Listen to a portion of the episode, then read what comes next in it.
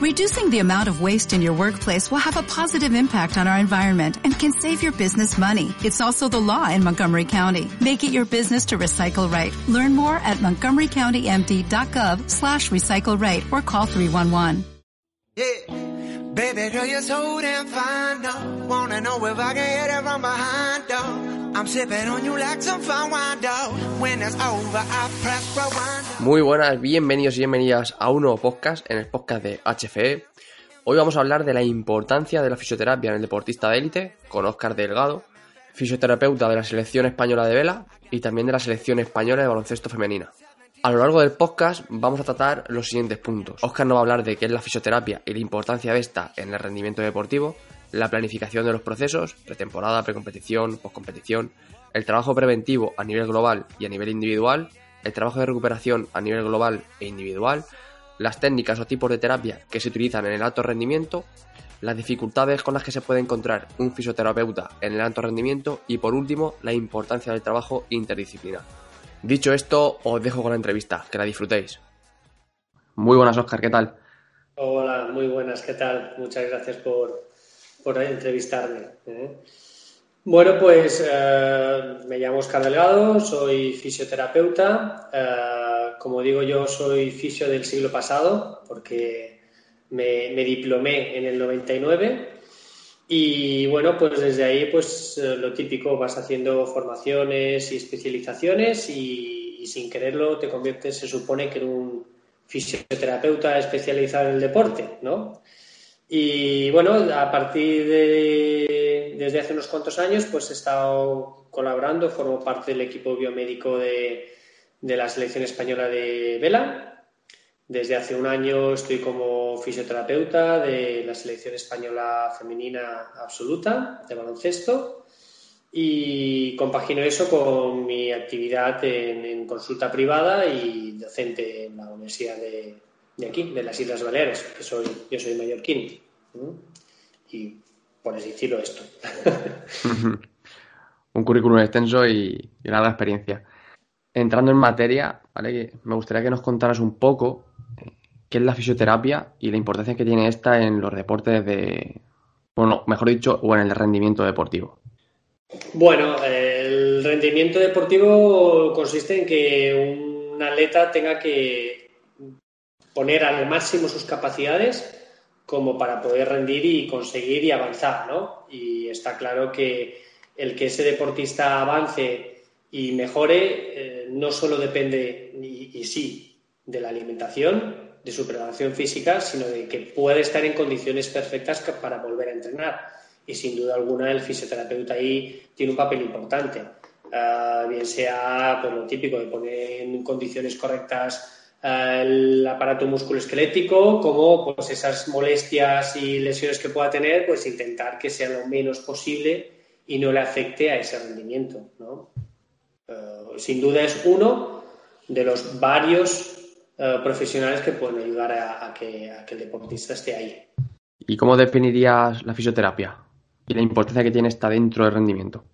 La fisioterapia, bueno, pues si buscamos la definición esta típica de es la utilización de terapias físicas y, manuales y físicas, ¿no? Para el correcto funcionamiento de la de la parte musculoesquelética del, deportista.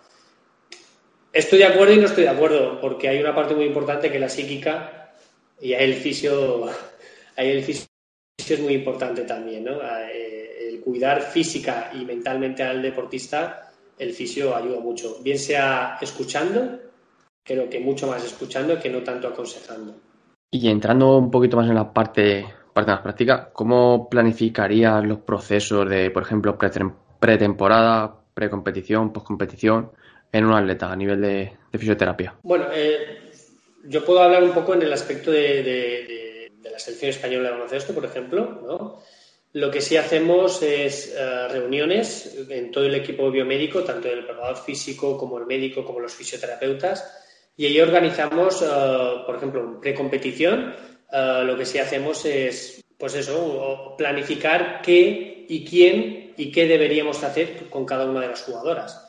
Así como a una persona que puede estar, una jugadora que puede estar saliendo de una lesión, pues evidentemente antes del partido necesitaría pues un tratamiento, pues quizás una radiofrecuencia para poder dejar el tejido con una elasticidad mejor para el partido, o bien sea un vendaje preventivo o un elástico, o etcétera. Esto normalmente lo que hacemos es una reunión y ahí quedamos de acuerdo todo, todo, desde quién, el qué y dónde, ¿no? Eh, tanto en el pre como en el post.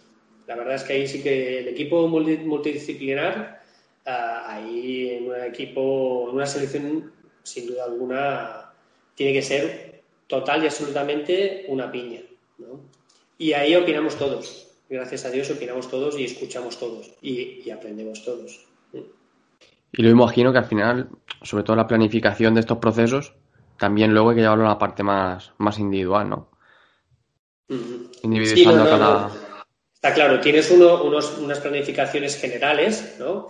Que ahí el fisio no, entra tanto, ¿no? Es más una preparación física, un, un, acondicionamiento general, tanto con el preparador físico como la supervisión por el médico, pero luego a nivel individual lo que sí hacemos, por ejemplo, es antes, para empezar una, una concentración, se hace una evaluación de cada una de las jugadoras. Eh, bueno, evidentemente ya se tiene un historial previo, porque la gran mayoría de estas eh, atletas lo que han hecho es competir en las categorías inferiores, y entonces se le ha ido haciendo un seguimiento y como, como un historial clínico de estas, de estas jugadoras. Pero siempre antes de empezar una concentración se hace una revisión médica, les uh, explora y se les pregunta pues que cómo se encuentran, qué necesitan, qué no necesitan, oye, de lo que tenías antes, cómo te encuentras, etcétera. Pues vamos a hacer una prueba, por si acaso, para encontrar a ver eh, a qué nivel estás. Y en base a esas exploraciones y esas pruebas complementarias, luego se hace otra reunión y se planifica. Pues mira, esta jugadora hemos encontrado que el tobillo derecho lo tiene inestable, tiene unas molestias, etcétera deberíamos intentar que durante las primeras X sesiones, X semanas o X ciclos, empezamos a hacer un entrenamiento con el vendaje rígido para evitar posibles lesiones y un trabajo compensatorio de prevención de, de, lesión de tobillo haciendo propiocepción, por ejemplo. Entonces, todo eso pues queda, queda marcado, queda escrito y, bueno, vamos siguiendo ese, ese, guion y ese protocolo, ¿no?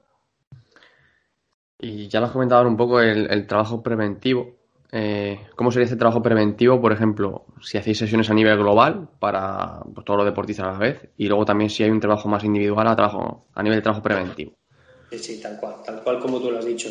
Eh, hay momentos en la preparación física, aquí yo hablo y no, no, es mi campo, pero está claro que hay momentos en el cual aumentar la carga de, entrenamiento y eso lo compensas con, con con sesiones de, calma y de, descarga en, forma general, pero con ese guion ya previsto y escrito que tenemos desde, desde el primer día que, se evalúan las jugadoras, pues a veces se hace un trabajo específico o aparte. Pues oye, se habla con el preparador físico y sabe que tal jugadora a lo mejor no necesita tanta carga o tanto impacto para su problema del cartílago de X, ¿no? Entonces, sí, se hace aparte, incluso pues perfectamente a lo mejor pues el preparador físico está con el equipo en general y a lo mejor nos deriva una jugadora para que estemos uno u otro pues haciendo ejercicios específicos.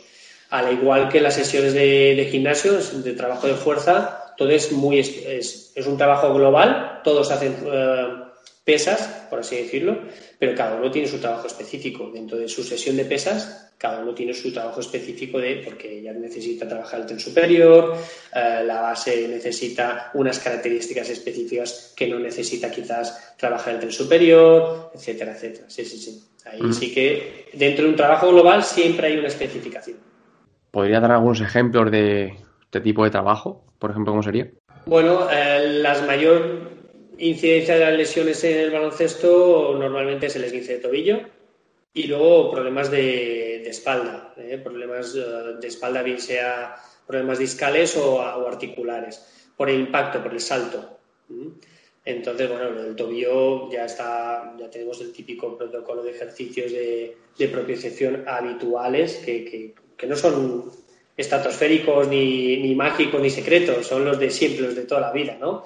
Hacer ejercicios de propiocepción con los platos de vole, los, los ejercicios sobre camas elásticas, ¿no? Todo esto.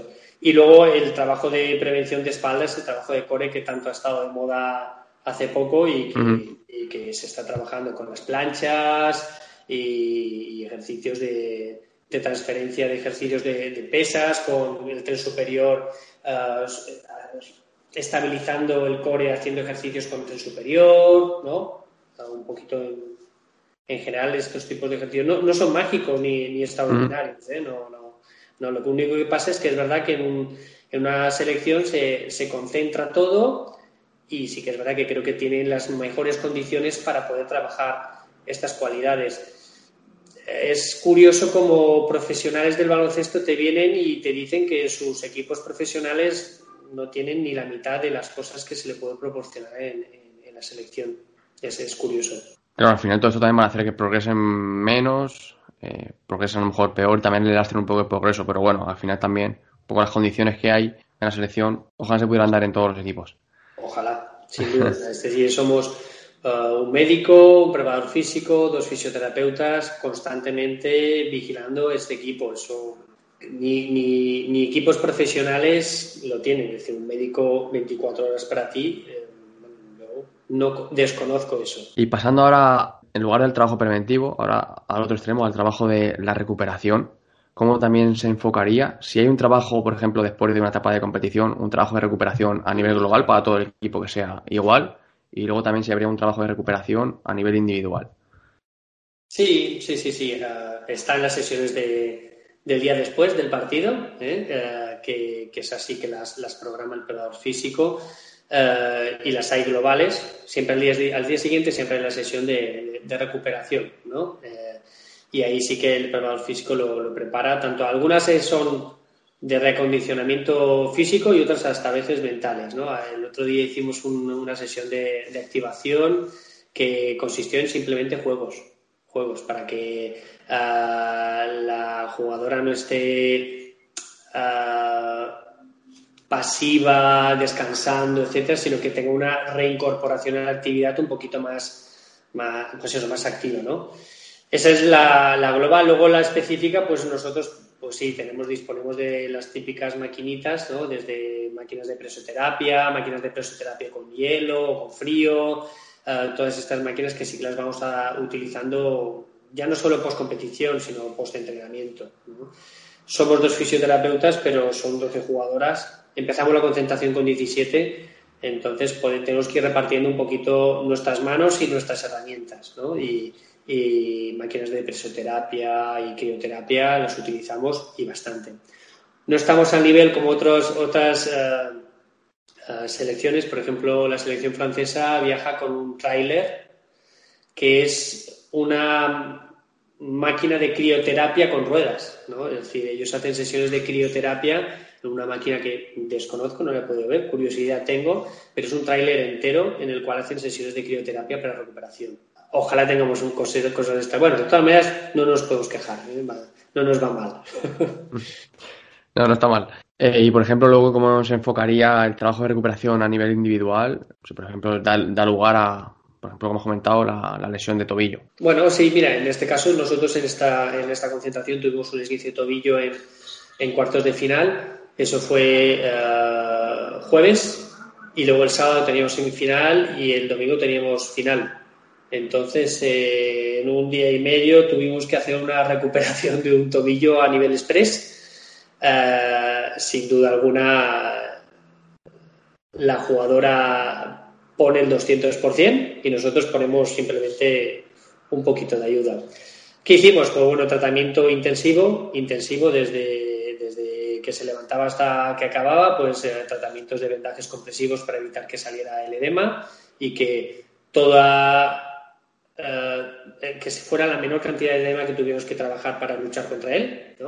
Luego sesiones de crioterapia, masoterapia y muchas técnicas, muchas, eh, algunas sesiones dentro de agua, por ejemplo. Eh, sí que es verdad que bueno, lo que pone más de, su parte es la jugadora, sin duda siempre. Y nosotros lo que hacemos es pues, pues, pues eso, poner técnicas de las nuestras para, poder ayudar. Pero, pero sí, sí, específicamente se hacen bastantes, bastantes, muchos más de lo que se parece. La gran diferencia de, de, trabajar en una selección o en tu consulta es que tienes ahí un equipo multidisciplinar en el cual constantemente estamos haciendo reuniones y creo que eso es la clave porque ahí juntamos las opiniones de todos, ¿no? Eh, yo puedo tener una experiencia X, eh, mi compañero tiene una experiencia Y, el médico tiene una experiencia X al cuadrado, ¿no? Y todo sumando, la verdad es que hace una fórmula muy buena, ¿no? Y, a nivel individual, pues sí, eh, conociendo el historial, que eso también es muy importante, conociendo cuántos episodios ha tenido de esa lesión, la facilidad o no de recuperación, pues ya puedes calcular que tal jugadora puede estar o no operativa. Por ejemplo, en el Mundial tuvimos una, lesión de una rotura del sóleo a falta de, creo que era un mes de, la competición. Entonces, bueno, pues, haces esos cálculos, esas previsiones, luego hablas con el, con el entrenador y se decide, pues, pues, oye, tirar para adelante o no, tener el riesgo o no, siempre con el consentimiento de la jugadora. Y dentro de que ya he mencionado algunas técnicas o tipos de terapia, ¿cuáles serían estas técnicas o estos tipos de terapia que, más se utilizan en, el alto rendimiento? Bueno, yo, yo, soy de los que piensa que eh, no tenemos ni herramientas mágicas, ni fórmulas secretas que no contemos a nadie, ni cosas de estas. Sí que es verdad que yo creo que un fisioterapeuta que trabaja en estas condiciones tiene que tener bastantes herramientas. ¿no? Si tú solo trabajas con una llave inglesa, malo. Ahora, si tú tienes una, una, una caja de herramientas muy grande, lo único que queda, que no es nada fácil, es saber en qué momento preciso utilizar esa llave o esa herramienta precisa. ¿No? Yo creo que eh, si existiera el concurso del mejor fisioterapeuta del mundo, no creo que viniese con una técnica mágica, sino simplemente aplicaría las técnicas que tú ya sabes, pero en el momento justo. Yo a veces cuando estaba estudiando me iba a ver ese fisioterapeuta conocido y famoso y lo veía y decía, pues si está haciendo lo que yo sé y no lo hace diferente a mí, lo que pasa es que lo está haciendo justo en el momento.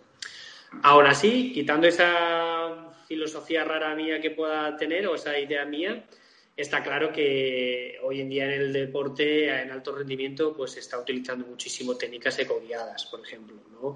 o técnicas de fisioterapia invasiva. Pues sí, hay que conocerlas, pero hay que saberlas cuándo utilizar, simplemente. ¿no? Eh, la moda reciente pues sería eso, técnicas de punción seca, eh, técnicas eh, de electrólisis, el uso del ecógrafo bien hecho por parte del fisioterapeuta, yo creo que es hoy por hoy una herramienta que nos ha abierto muchísimo, muchísimo campo de trabajo. ¿Con qué dificultades se puede encontrar un, fisioterapeuta eh, a la hora de tratar a deportistas de alto rendimiento? todas. Eh, eh, yo cuando voy a una concentración de estas me pongo histérico, nervioso, de todo, porque todo lo que eh, no deseas como fisioterapeuta en tu consulta, lo tienes una concentración. Tienes la presión, tienes el poco tiempo, tienes la condición de que estás trabajando en un sitio que no es tu consulta. A veces trabajas en, habitaciones, en, parte de habitaciones, en la cama, bueno, en la cama no, no, ha tenido que ser, gracias a Dios, pero condiciones no, no las, más, las más idóneas, ¿no? Y a veces, pues, pues eso, con eso tienes que intentar que, el deportista esté con un tiempo de recuperación que nunca has trabajado tú frecuentemente en tu consulta, sí en tu práctica en, el, trabajo que haces con tu equipo, ¿no? Con tu X, ¿no? Entonces, eh, dificultades todas. La gran mayoría es el tiempo, eh, que no tienes el mismo tiempo, eh, la presión, porque evidentemente, bueno, pues eso, que no juegue una jugadora en la selección española por tu culpa, ah, ah, eso no, lo deseo a nadie, ¿no? Y, claro, pues, pues eso, principalmente el tiempo y la presión, ¿no? Sí, debe, ser, debe de ser complicado el hecho de, a lo mejor, por ejemplo, se lesionan antes de una final y tener esa presión. De hecho, eh, en este campeonato europeo estábamos, eh, lo comentaba un compañero y decía, uh, nos podemos dar las gracias, la enhorabuena a nosotros mismos también, porque no, oye, que hemos llegado a la fase final sin ninguna lesión importante.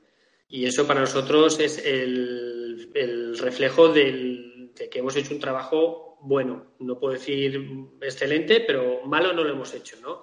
Y es verdad que, sí, que sí hay que, hay que darse la enhorabuena a uno mismo cuando llegas al campeonato, al final del campeonato y, sin ninguna lesión, como mínimo de sobrecarga. la de impacto no, la puedes evitar, ¿no?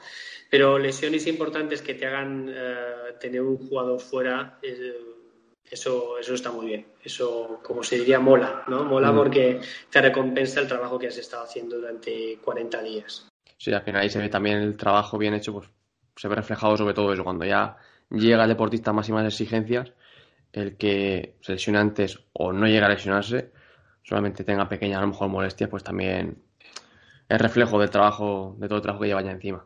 Sí, bueno, la verdad es que no eh, ha sido espectacular la repercusión que ha tenido, por ejemplo, este campeonato de Europa. Y la gente te da la enhorabuena y yo siempre digo lo mismo. Mira, yo no he hecho nada, yo no he hecho no he metido ninguna canasta. Pero sí que es verdad que, bueno, por lo menos intentas ayudar para que las artistas y los protagonistas reales de, esta, de esta obra de teatro, pues por lo menos hayan podido estar lo más a gusto posible. ¿Que eso tiene que ver algo con nuestro trabajo? Yo creo que sí y, bueno, pues encantado, encantado de ayudarla, sin duda. Y ya por último, para terminar, me gustaría que nos contaras un poco la, aunque también has dado ya por ahí algún, ya lo has comentado a lo largo del podcast, eh, la importancia del, del trabajo interdisciplinar sobre todo la importancia de la comunicación entre profesionales y más aún a la hora de tratar a, un equipo completo. No, no, sé cómo calificarlo, ¿no? Si, si, es del 1 al 10, es 20, vamos, está clarísimo. Eh, un fisioterapeuta solo no va a hacer absolutamente nada en una selección, ¿no? en un equipo. Un preparador físico, aunque sea el mejor del mundo, no va, no va a conseguir absolutamente nada.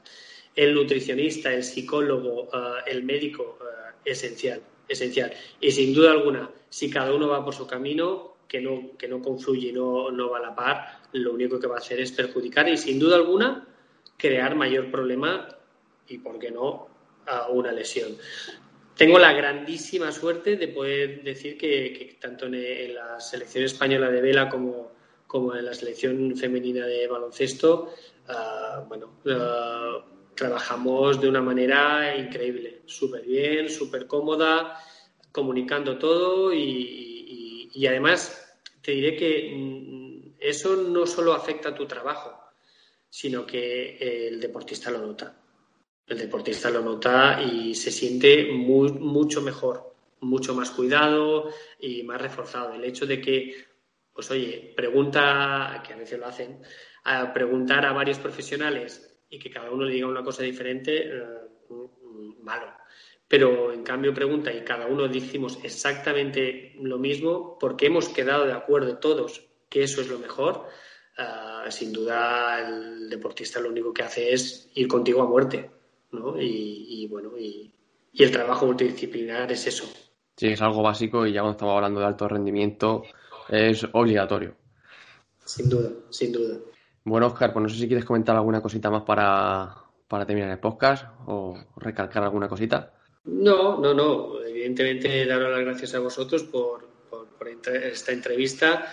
Y bueno, eh, yo creo que, lo hace mucho la capitana de la selección española y por qué no hacerlo yo, pues intentar animar a la gente que apoye el deporte femenino porque no es por nada, pero los grandes éxitos que estamos teniendo últimamente son todos del deporte femenino y las cosas como son, ¿eh? Hay que darle mucha importancia porque son muy grandes, son muy grandes ellas, sí. Me parece un gran mensaje para, terminar el podcast y nada, agradecerte mucho tu tiempo, ¿vale? Eh, que has compartido con nosotros todo el conocimiento y sobre todo la experiencia que, que tienes, que es de agradecer. Y estás invitado a volver por aquí cuando quieras, ha sido un placer. Igualmente, muchas gracias. Muchísimas gracias, Oscar. Un abrazo. Un abrazo. Si te gustan los podcasts que hacemos, puedes compartirlo y así nos ayudarás a seguir creando más contenido. Si quieres seguirnos más de cerca, puedes seguirnos por Instagram en hfe barra baja salud integral para ponerte al día de todo lo que hacemos o también seguirnos por nuestra página web hflife.com y te agradecemos de corazón que hayas pasado con nosotros este rato y nos hayas escuchado.